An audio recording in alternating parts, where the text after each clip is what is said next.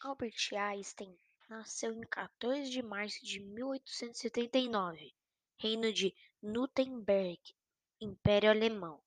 Foi um físico teórico alemão que desenvolveu a teoria da relatividade e a mecânica quântica. Sua fórmula mais conhecida foi de equivalência, massa e energia. Em 1917, aplicou a teoria da relatividade geral para modular a estrutura do universo. Einstein publicou mais de 300 trabalhos científicos. Foi considerado uma das pessoas importantes e influentes do século XX.